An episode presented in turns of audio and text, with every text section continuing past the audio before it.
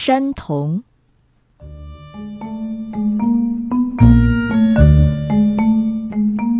在九州地区流传着很多关于山童的传说。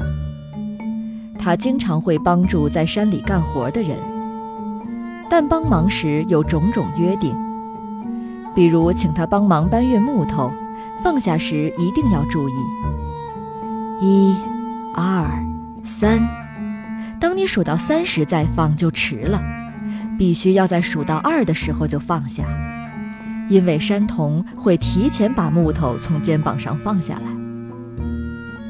请求山童帮忙的时候，给他一些他喜欢的炒粉或敬神酒就行。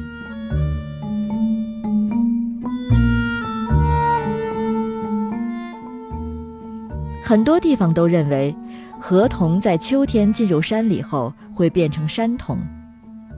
在九州就有河童与山童交替的说法。不仅称呼变了，河童在进山之后，身体特征也发生了变化，所以河童与山童是完全不同的两种妖怪。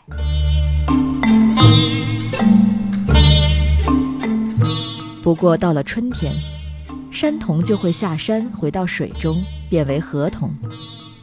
因此，山童是指在秋天到来年春天才会出现的一种妖怪。如果有人见到山童变化时的样子，就会遭遇不幸。